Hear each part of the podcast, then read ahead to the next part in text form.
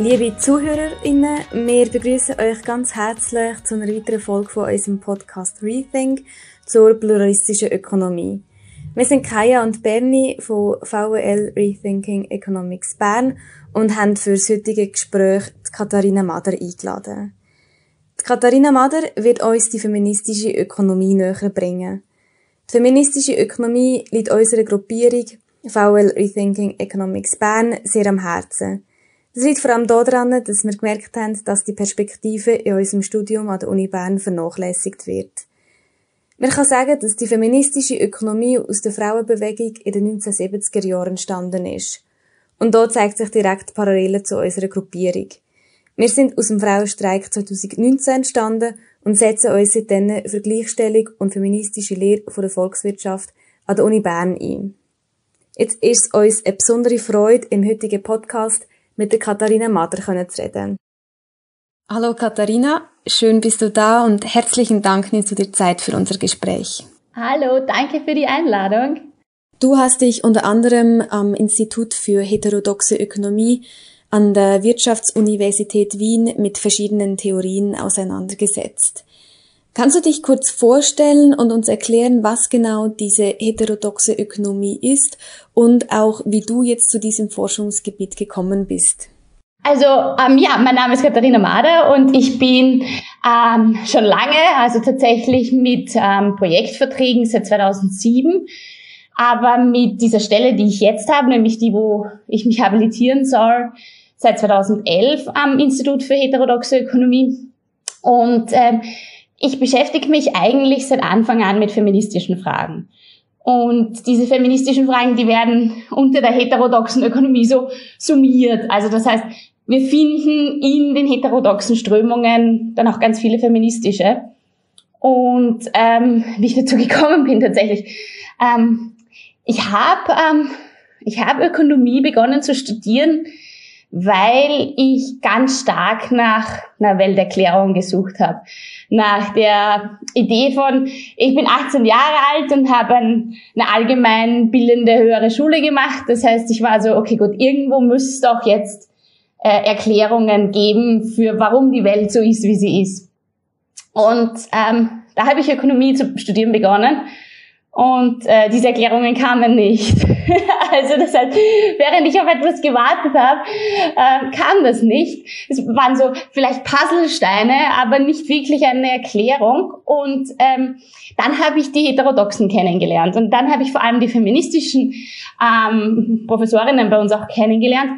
Und da bin ich auf einmal drauf gekommen, dass ein wesentlicher Puzzlestein, der mir gefehlt hat bis dahin, der war, die Situation von Frauen auch mit zu bedenken und ähm, nicht davon auszugehen, dass unsere ökonomischen Modelle zu jeder Zeit an jedem Ort ähm, gleich passen können. Also so ein bisschen Komplexität wieder hineingegeben. Also während wir ja in der Ökonomie ständig daran interessiert sind, zu abstrahieren und Komplexität rauszunehmen, haben die mir so ein bisschen ähm, alles wieder angefüllt und das hat, das hat mir tatsächlich sehr geholfen während meines Studiums schon.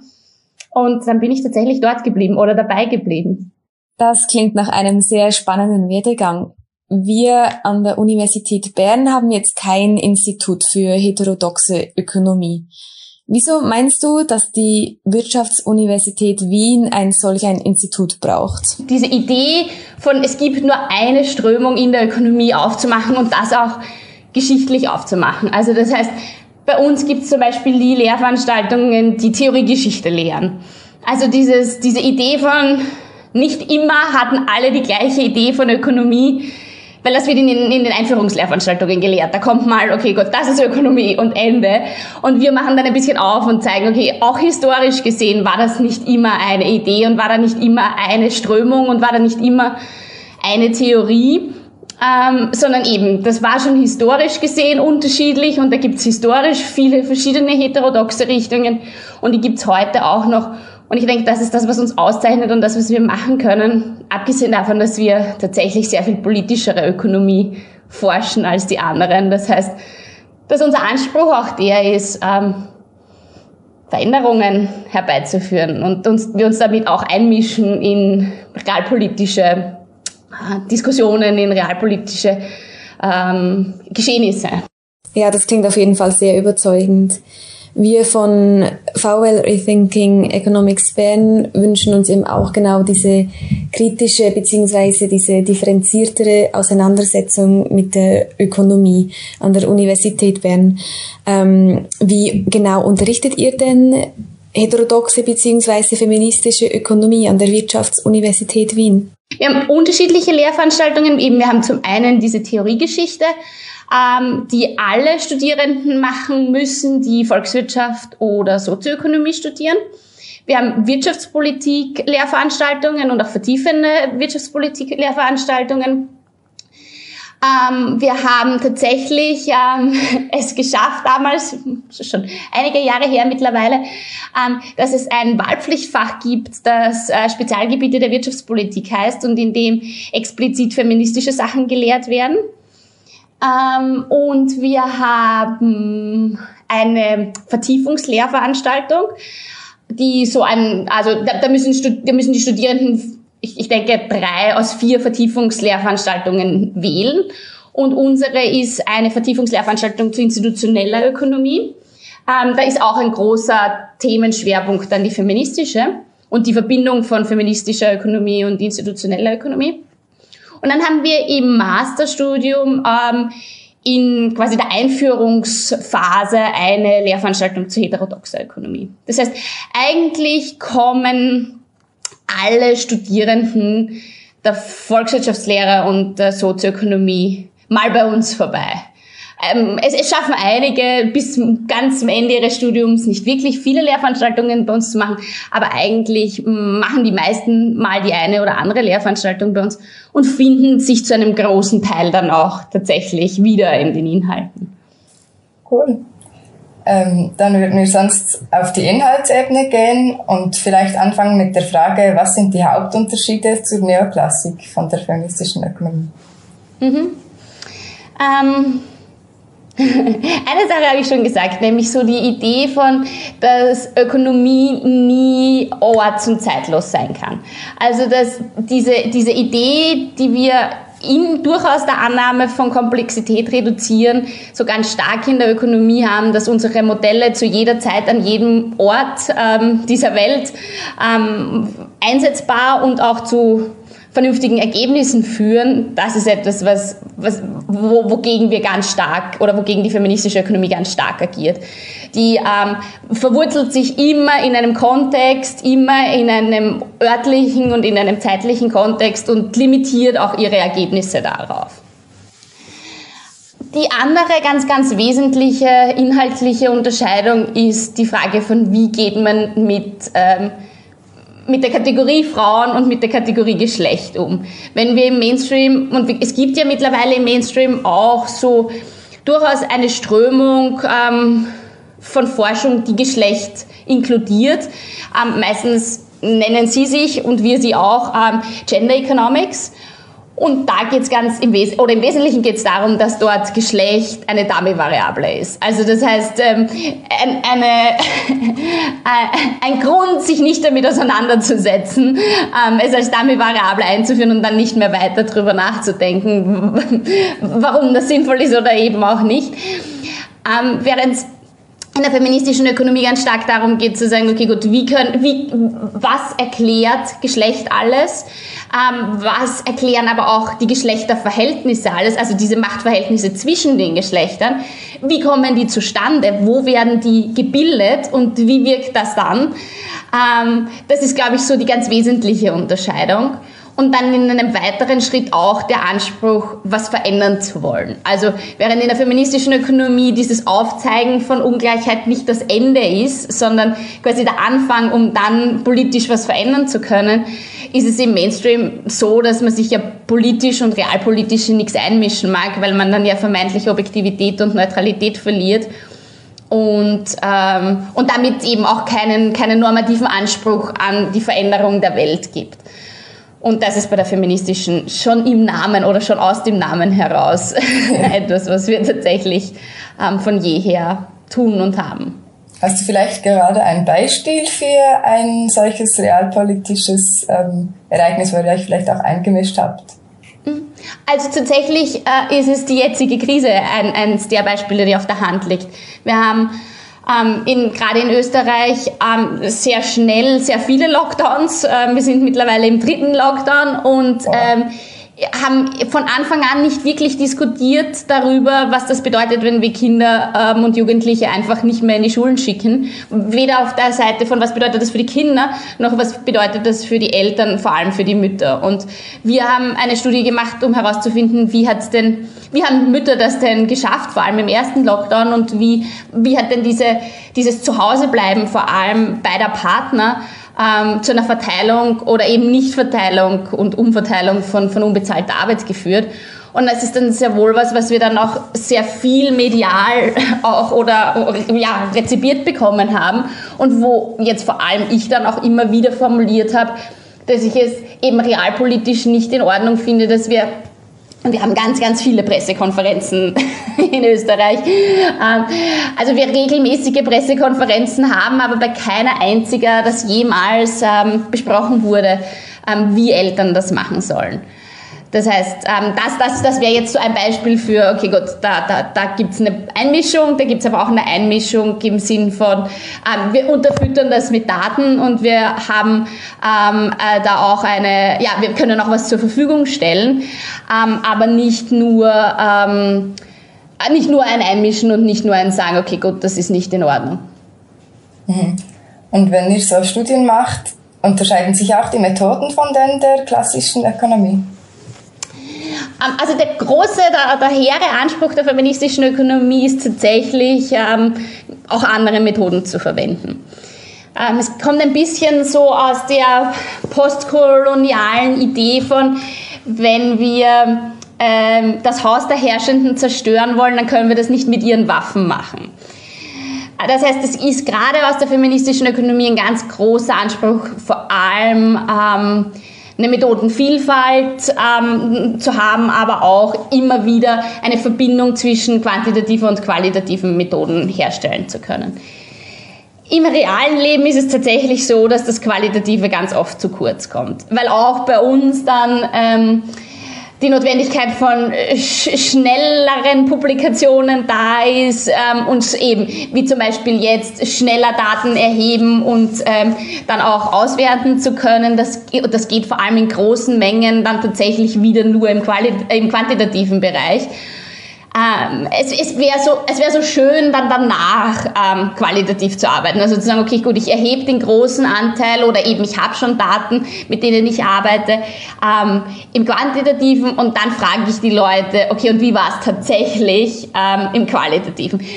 Das fehlt uns auch tatsächlich ganz oft. Also während der Anspruch da wäre, im, im, im echten Forschungsleben machen wir es dann tatsächlich viel zu wenig, weil uns vor allem die Zeit fehlt weil eben gerade das ähm, Menschen dann tatsächlich befragen und substanziell befragen, ja auch ordentlich Zeit in Anspruch nimmt. Ja, stimmt. Ähm, wollen wir mal ähm, besprechen, was man genau unter bezahlter und unbezahlter Care-Ökonomie mhm. versteht? Ähm, mhm. Also wir haben in der feministischen Ökonomie eigentlich ähm, vom Anfang an, nämlich von Anfang an der modernen feministischen Ökonomie. Also wir finden äh, feministische ökonomische Arbeiten ja schon im 19. Jahrhundert und wir finden sie ganz stark auch mit der Frauenbewegung verknüpft. Also sie war, die feministische Ökonomie war auch immer so äh, eine ja, ein, ein Unterfüttern der Frauenbewegungen auch. Also da hatten wir die, Forschung, die Forschungsergebnisse haben der Frauenbewegung und den Frauenbewegungen auch immer ganz viel geholfen.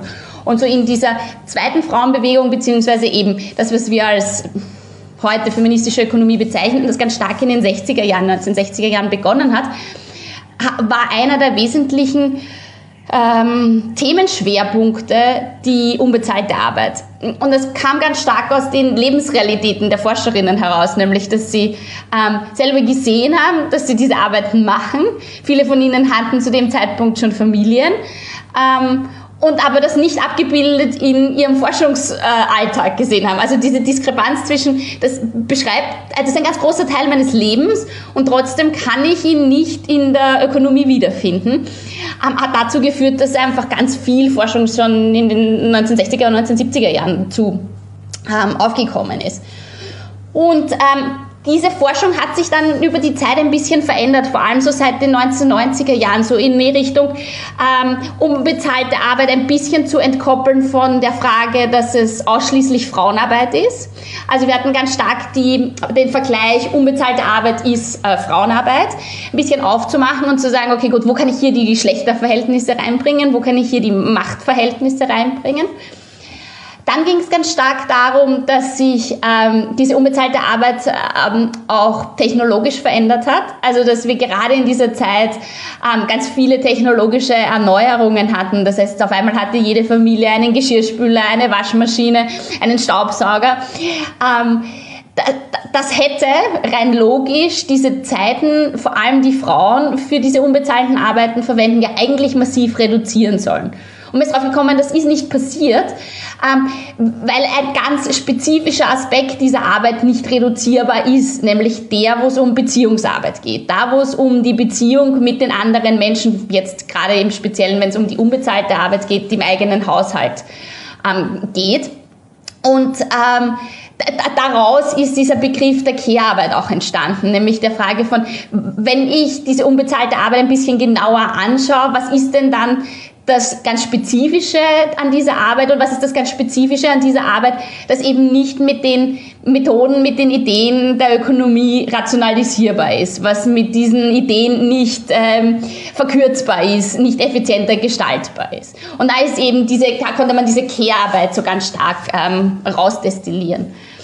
Und ähm, genau, und, und, und tatsächlich ähm, ist, ist man dann sehr stark drauf gekommen, ähm, auch in dieser Zeit tatsächlich, also zwischen den 1960er und 1970er äh, und 1990er Jahren, hat sich, ähm, haben sich auch ganz, ganz viele Frauenerwerbstätigkeiten gebildet. Also da aus, genau in dieser Zeit sind ganz viele Frauen auf den Arbeitsmarkt geströmt, in die, was wir heute als typische, unter Anführungszeichen, ähm, Frauenerwerbstätigkeiten sehen, die auch allesamt in diesem Care-Bereich ähm, wieder zu finden sind. Also ganz viele Arbeiten sind aus dem Haushalt heraus kommodifiziert worden, also zur Ware gemacht worden und sind ähm, Erwerbsarbeiten geworden und werden typischerweise von Frauen ausgeführt und sind ähm, in dem Sinne schlecht bezahlt, schlecht wertgeschätzt, sind sehr nah an dieser unbezahlten Arbeit dran, wie zum Beispiel die ganze Kindergartenpädagogik zum Beispiel oder der gesamte Pflegebereich.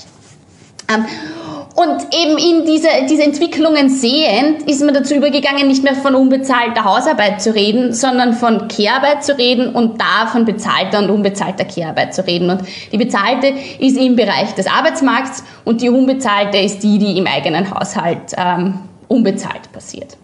Und weil wir einfach keinen also weil, weil Care im Englischsprachigen so viele Facetten hat und so viel das Kümmern und das Sorgen und das Versorgen drinnen hat, was wir im Deutschsprachigen nicht mit einem Begriff haben. Ähm, also weil Sorgearbeit dann doch zu kurz kommt und Fürsorgearbeit es nicht ganz ist und ähm, Sorge- und Pflegearbeit dann schon schwierig wird, verwenden wir tatsächlich diesen Care-Arbeitsbegriff ähm, ja, wie, wie wir es tatsächlich oft tun, weil wir nicht den, das eine prägnante deutschsprachige Wort haben. Und warum denkst du, ist es wichtig, die Care-Ökonomie mit in die Statistiken zu nehmen? Hm. Also in, in, im herkömmlichen Sinn wird ja ähm, all das, was Wert schöpft, in eine Statistik aufgenommen, außer es wird nicht bezahlt. Das heißt aber auch, es passiert sowas, ja, durchaus ähm, Widersprüchliches am Ende. Ähm, weil wenn ich, wenn ich meine eigene Wohnung putze, dann scheint das nirgendwo auf. Wenn ich eine Putzfrau anstelle, dann scheint das sehr wohl in einem Bruttoinlandsprodukt zum Beispiel auf. Das heißt, die gleiche Arbeit scheint auf, je nachdem, ob ich jemanden dafür bezahle oder ob ich es selber mache.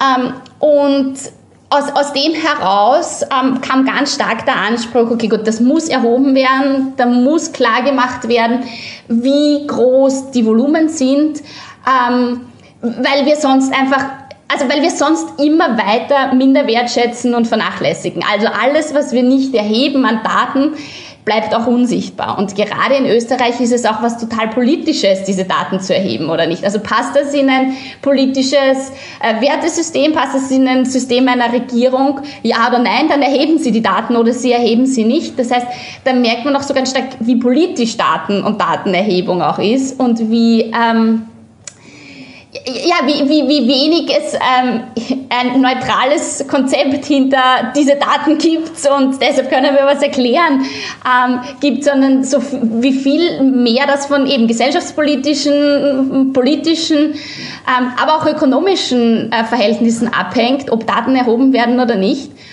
Und wir haben uns tatsächlich, also wir haben tatsächlich die letzten, den letzten Datensatz, den wir haben aus dem Jahr 2008, 2009, also schon ziemlich alt. Aber wir haben uns damals angeschaut, wie groß die Verhältnisse zwischen bezahlter und unbezahlter Arbeit sind. Und da sind wir drauf gekommen, dass Österreicherinnen und Österreicher im Jahr neuneinhalb Milliarden Stunden bezahlte Arbeiten machen aber neun Milliarden Stunden unbezahlte Arbeiten. Also dass das eigentlich fast gleich große Bereiche sind und das, wenn man die gesamte ehrenamtliche Arbeit rausrechnet, weil wenn wir das Ehrenamt dazulassen, dann haben wir tatsächlich, dann arbeiten wir tatsächlich mehr unbezahlt als bezahlt in Österreich in einem Jahr.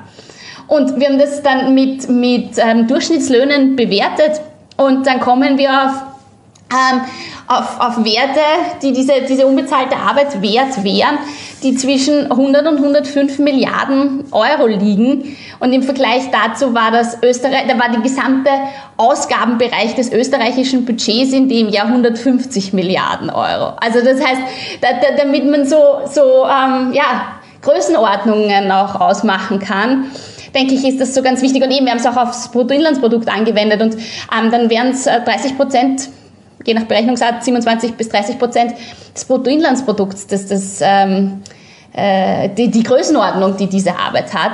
Und ich denke mir, genau deshalb ist es so wichtig, ähm, die reinzurechnen, weil es eine Illusion wäre, dass ähm, eine bezahlte Wirtschaft ähm, existieren könnte, ohne diesen ganzen unbezahlten Bereich vorgelagert.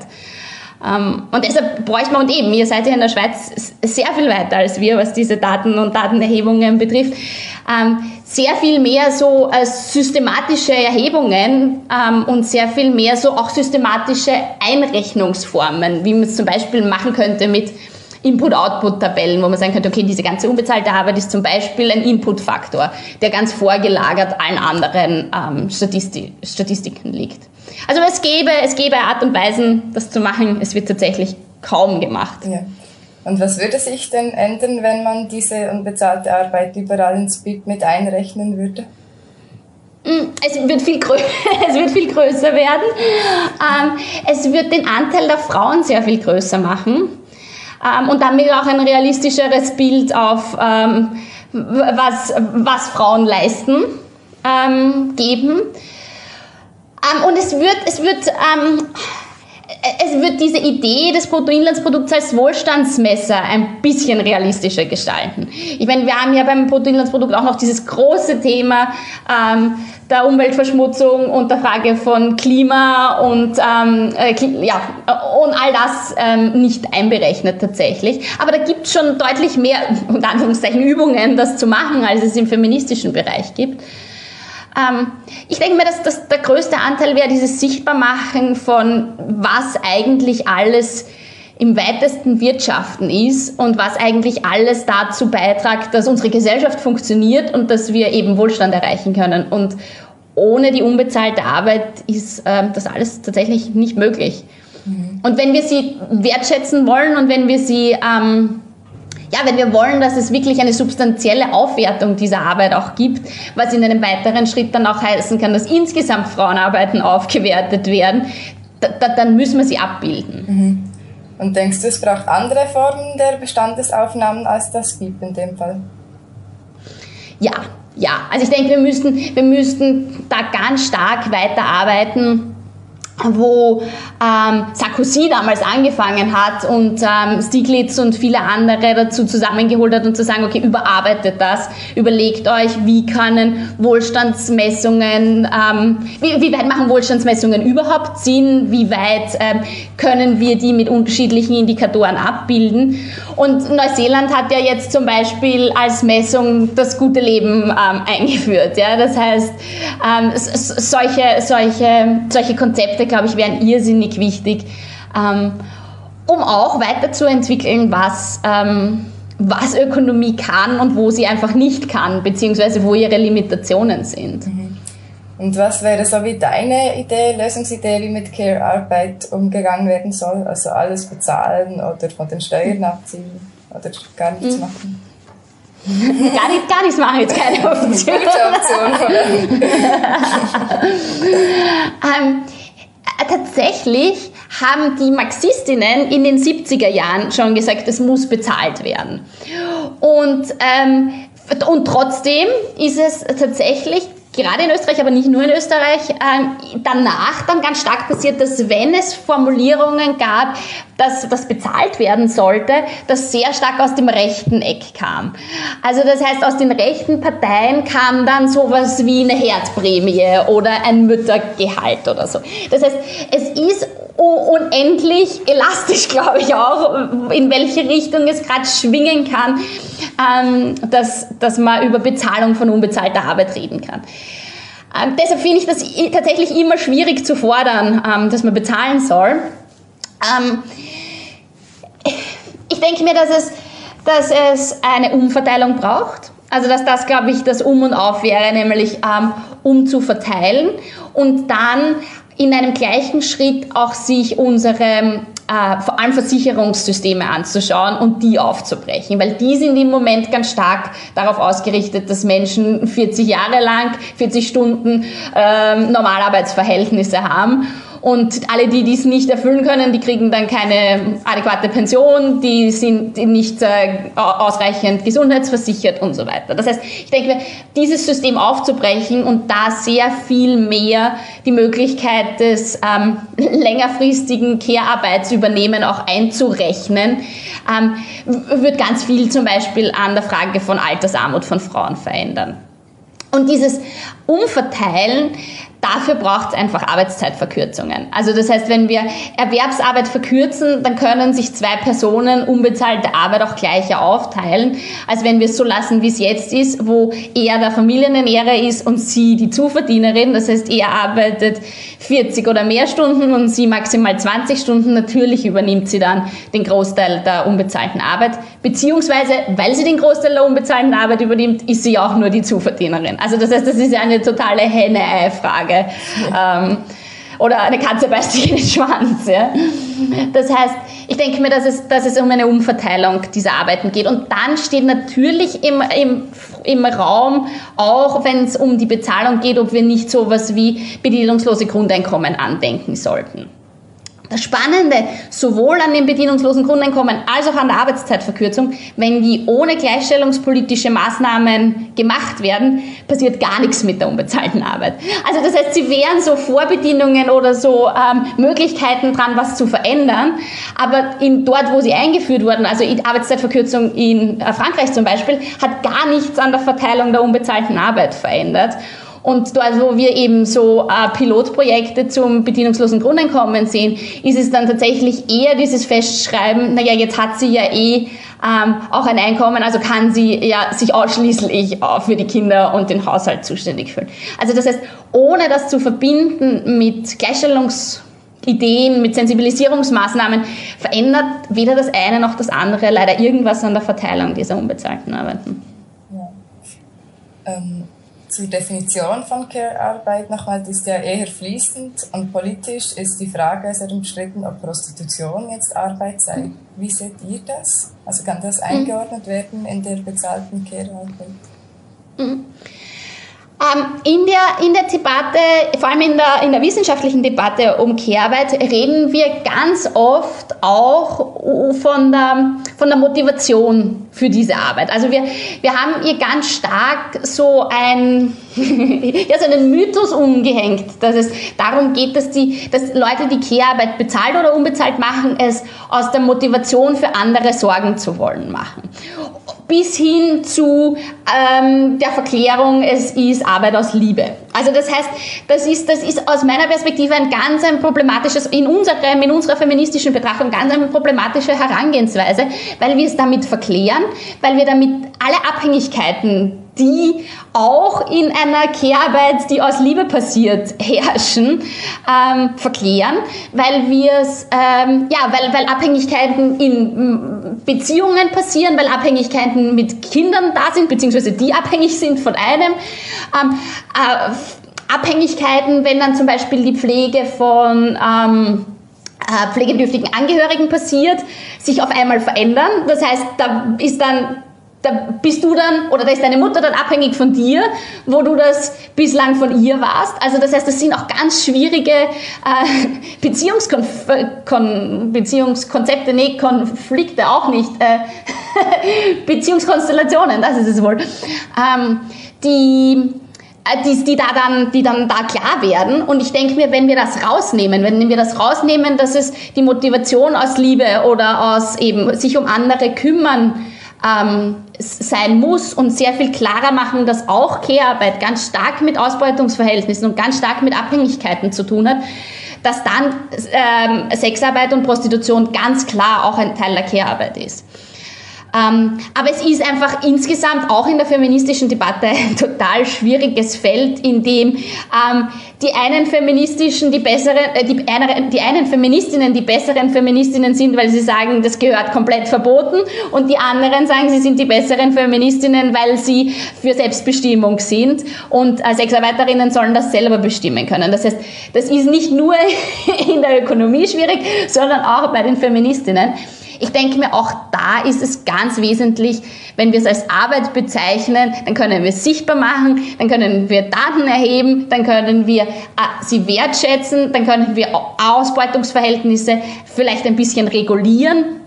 Ähm, das heißt, aus meiner Perspektive wäre es ganz wichtig, dass wir, dass wir Sexarbeit auch als Care-Arbeit bezeichnen und damit auch in unsere Forschungen bringen können. Das ist eine wirklich spannende und vor allem auch wichtige Debatte. Ähm, jetzt haben wir ja die Care-Arbeit, die bezahlte und unbezahlte Arbeit und in diesem Sinne auch die Ausbeutungsverhältnisse diskutiert. Ähm, in diesem Zusammenhang wird ja in der feministischen Ökonomie auch die Lohngleichheit bzw. eben die Lohnungleichheit thematisiert.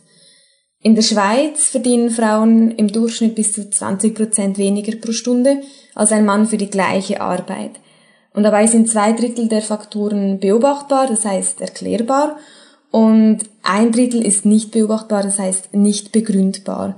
Hat jetzt die feministische Ökonomie irgendwelche Lösungsansätze gegen diesen Gender Pay Gap?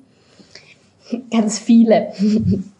Also ähm, das, das erste ist, ähm, dass wir uns immer darüber streiten müssen, ob ähm, es relevant ist, sich den überhaupt anzuschauen, ob man sich tatsächlich nur die beobachtbaren Faktoren anschauen darf oder ob man ähm, eben zu den ähm, nicht beobachtbaren Diskriminierung sagen darf und so weiter. Also da gibt es eine ganze, ganze Menge an eben Widerstand und Streitereien drum, welchen Gender Pay Gap verwenden wir jetzt, verwenden wir ihn überhaupt, ist es nicht überhaupt ein Mythos.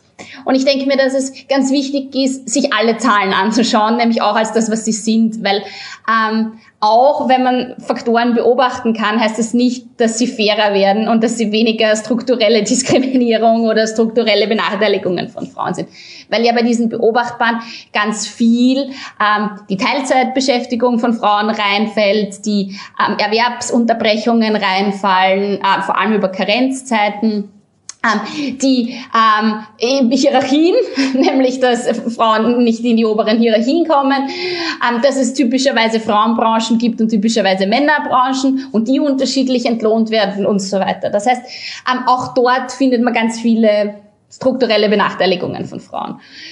Und ähm, genau dort sollten wir ansetzen. Also einer der wesentlichsten Faktoren auch ähm, oder aus meiner Perspektive auch für den Gender Pay Gap ist die unbezahlte Arbeit und die Frage von um Umverteilung von dieser unbezahlten Arbeit, um dann auch bezahlte Arbeit umverteilen zu können.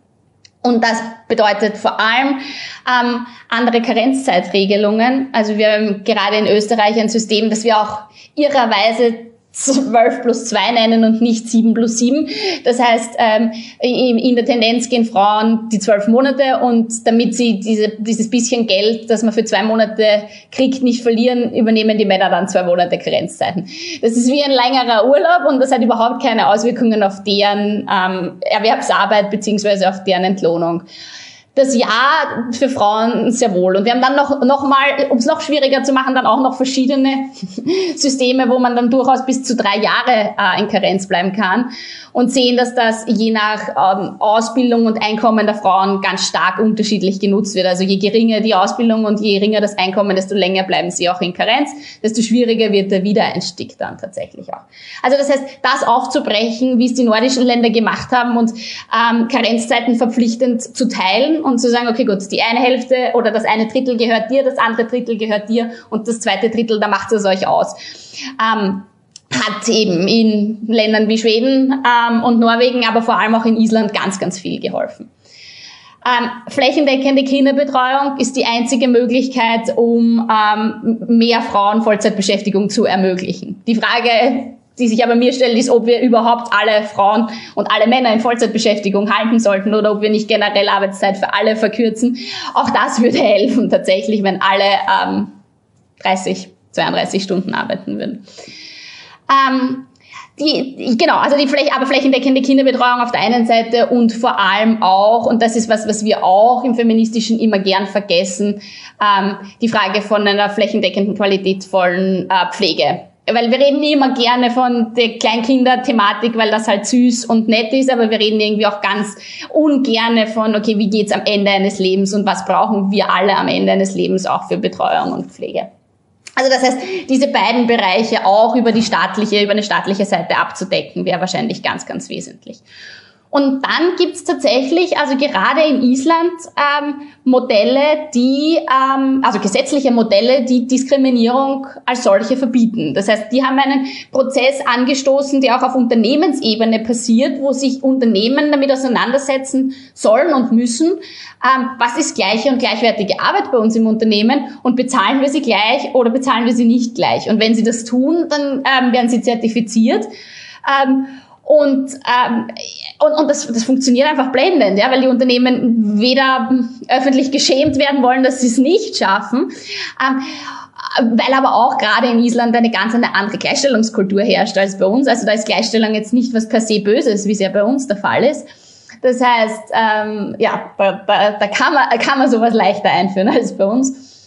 Ähm, in Island sind auch 90 Prozent aller Väter in Karenz gewesen. Ähm, bei uns sind's eine, ist das eine gerade mal zweistellige Zahl. Also das heißt, das sind einfach wirklich Riesenunterschiede.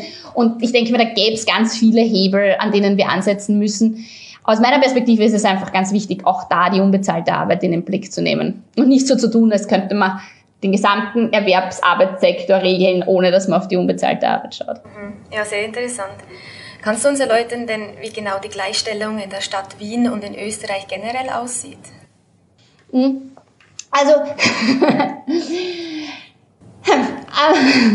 wie mache ich das jetzt? Also, Stadt Wien ist tatsächlich historisch gesehen ähm, immer sozialdemokratisch gewesen.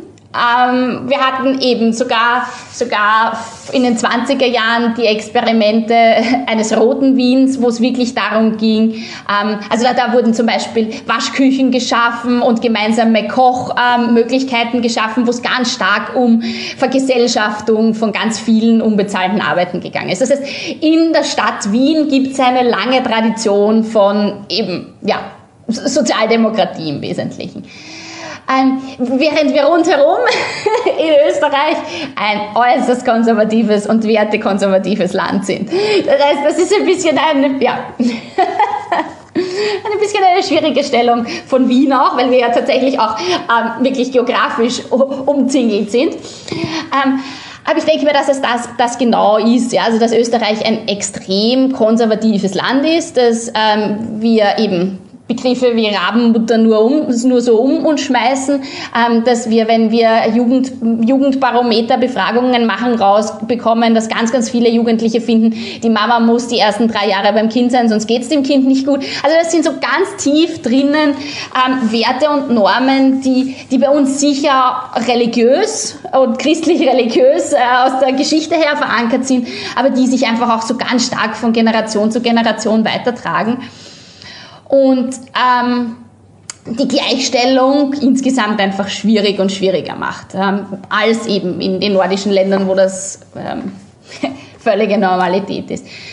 Ähm, genau, und, und in diesem Kontext, ähm, upsie, in, in diesem Kontext schafft Wien schon sehr viel ja, und ist schon sehr weit, ähm, aber eben, es ist halt, es ist halt dann auch aus einer Forschungsperspektive sehr schwierig, über Österreich zu forschen, wenn es zum Beispiel in Wien flächendeckende Ganztagsschulen gibt und ähm, es sonst in Österreich keine gibt. also das heißt, das macht natürlich dann auch irgendwie die Idee von Österreich kann oder ist das ganz, ganz schwierig, weil wir nicht nur ein Stadt-Land-Gefälle haben, sondern vor allem ein Wien-Gefälle haben äh, oder weg von Wien-Gefälle haben, wo ähm, ja, also für uns in Wien Wien, die wir in unserer Blase leben, ist es ganz normal, dass es Kinderkrippen gibt und dass es die Möglichkeit einer Ganztags-Kindergartenbetreuung gibt. Ein Stückchen weiter, nämlich nicht mal eineinhalb Stunden weiter, ist es so, dass Bürgermeister sagen können, ich möchte den Kindergarten nicht am Nachmittag aufmachen, weil das ist für unser Gemeindebudget nicht so gut und du wirst das ja wohl schaffen, dass du deine Kinder zu Hause betreuen kannst. Also das heißt, das sind so stark auch unterschiedliche Lebensrealitäten, dass wir sie in Wien oft gar nicht dass wir es auch gar nicht fassen können. Ja?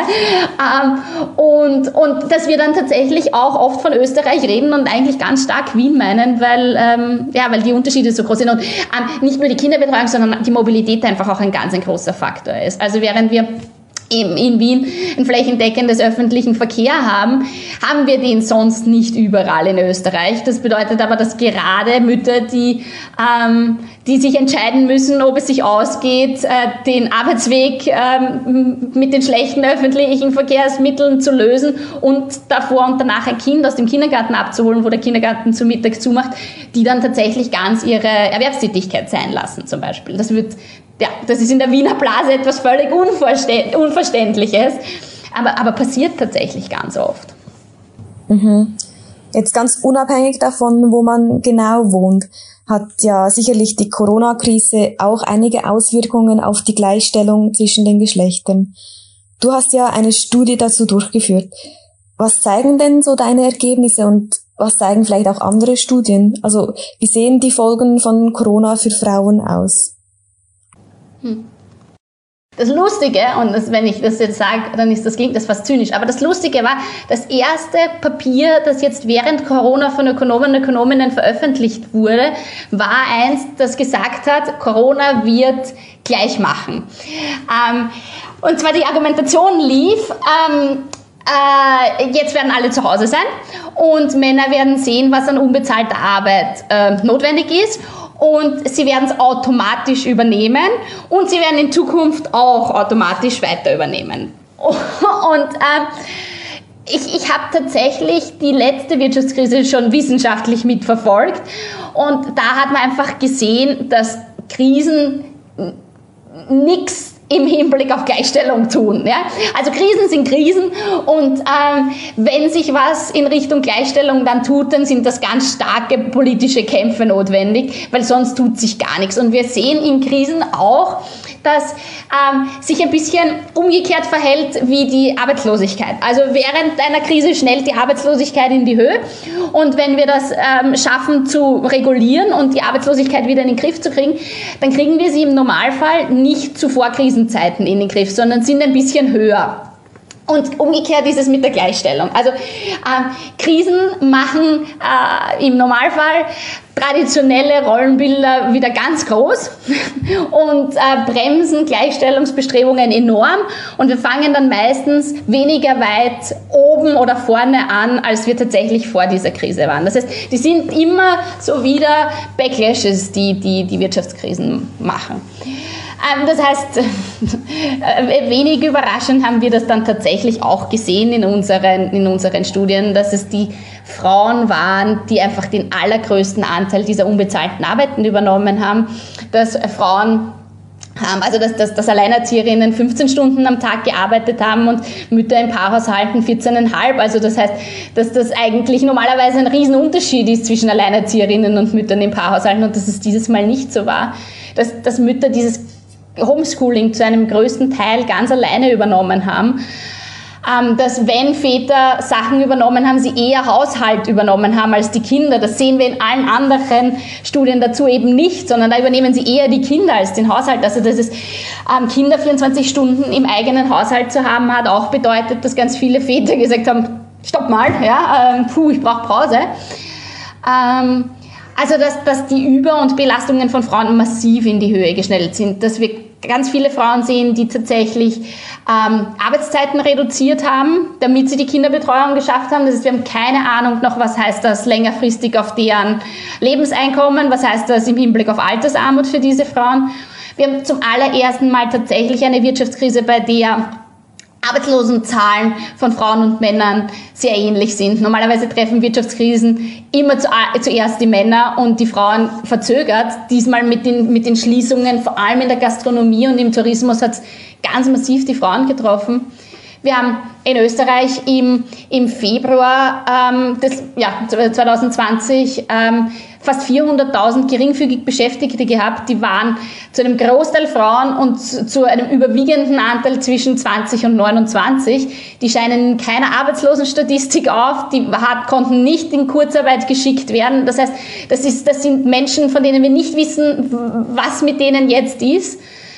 Ähm, wir haben tatsächlich auch keine Zahlen oder kaum Zahlen zur Kurzarbeit. Das heißt, wir wissen auch nicht, ähm, wer sind die Leute, die jetzt lange in Kurzarbeit geschickt wurden, was passiert mit denen, ähm, nämlich was passiert mit denen auch so ein bisschen in Richtung, was passiert mit denen physisch, weil äh, psychisch. So, was passiert mit denen psychisch? Weil sie ähm, ja eigentlich die Tendenzen zeigen, die Arbeitslose auch haben, nämlich dieses Warten auf etwas, ja, dieses nicht erwerbstätig sein können, sondern warten, dass etwas besser wird. Ähm, das muss unendlich zehrend sein, aber wir haben keine Ahnung, ähm, wir haben keine Studien dazu, wie es den Menschen geht. Ähm, und wir haben für die Frauen, denke ich, ähm, zwei ganz wesentliche Entwicklungen, die sich einfach längerfristig noch zeigen werden. Nämlich die eine Entwicklung, dass es ähm, dass wir sie in Österreich, die arbeitslosen Frauen jetzt alle in Richtung äh, Digitalisierung oder Altenpflege umschulen wollen, aber nicht bedenken, dass ganz, ganz viele dieser arbeitslosen Frauen tatsächlich auch deshalb arbeitslos sind, weil sie Betreuungstätigkeiten haben und weil sie ähm, jetzt noch unattraktiver, als sie sowieso jemals waren für Arbeitgeber sind. Weil jetzt ein Arbeitgeber sagt, puh, okay, in zwei Wochen ist die in Quarantäne, in drei Wochen ist wieder mal der Kindergarten zu. Ähm, die ist, eben, die ist noch unverlässlicher, als Frauen es eh schon vorher waren, nämlich alleine, also wir hatten ja den Begriff statistische Diskriminierung, wo ähm, wir gesehen haben, okay gut, in Köpfen von Arbeitgebern ist etwas, ja, das ist jetzt quasi bewiesen, ja, ähm, dass Frauen genauso jetzt eben und alles unter Anführungszeichen unzuverlässig sind. Sie sind es ja tatsächlich nicht, aber es sind die zugeschriebenen ähm, Rollen, die sie erfüllen, wenn sie die Kinderbetreuung übernehmen. Ähm, das heißt, diese Frage von, wie kann man alle diese Frauen wieder in den Arbeitsmarkt integrieren? Und die andere Seite, nämlich die andere Seite des Spektrums der Frauengruppe auch, ähm, was passiert mit all diesen ähm, Mittelschichtsfrauen, tatsächlich, die eigentlich jetzt eine Karriere hingelegt hatten bis jetzt und jetzt im Homeoffice komplett unsichtbar geworden sind, weil man ihnen ja Homeoffice angeboten hat, damit sie die Kinder betreuen. Das heißt, Arbeitgeber gehen auch davon aus, sie haben die Kinder betreut und sie haben ja nicht, gear nicht gearbeitet, unter Anführungszeichen. Ähm, wir haben aus Deutschland eine Studie aus dem letzten Jahr, die schon gezeigt hat, dass Frauen grundsätzlich in ganz normalen Zeiten nicht gerne Homeoffice nehmen, weil sie annehmen, dass man ihnen unterstellt, dass sie sich dann um die Kinder kümmern und nicht erwerbstätig sind. Also dass sie schon in normalen Zeiten annehmen, sie werden unsichtbar. Das heißt, da werden jetzt ganz, ganz viele Frauen unsichtbar geworden sein. Ähm, das wird sich massiv auf die nächsten Lohnrunden, auf die nächsten ähm, äh, Beförderungsrunden auswirken. Ähm, plus und zu alledem ist eben, wird eben in Krisenzeiten Gleichstellung immer als allerletztes angegangen, beziehungsweise immer als Luxusproblem abgetan. Das heißt, wenn man nicht an all diesen Stellengleichstellung mitdenkt, ähm, kann das auch echt fatale Folgen noch für Frauen in der Mittel- und Längerfrist haben. Abgesehen von alledem, was wir einfach noch nicht wissen, was das für gerade Kinder und Jugendliche auch macht, wenn man ähm, dann so lange Zeit nicht in Schulen ist, ähm, wo Bildungsungleichheiten noch einmal verstärkt werden, wo ähm, Chancengleichheiten auf einmal kein Thema mehr sind, weil eben die eine Familie drei Laptops zur Verfügung hat, während die andere Familie nicht mal einen funktionierenden Internetzugang hat. Also das heißt, was da, was da an Ungleichheiten noch verstärkt wird, das ist ja sowieso ganz schwarze Box noch im Moment. Hm. Gibt es noch etwas, was du den Zuhörenden gerne mit auf den Weg geben würdest? ähm, ich finde, dass wir viel mehr Frauen in die Ökonomie brauchen.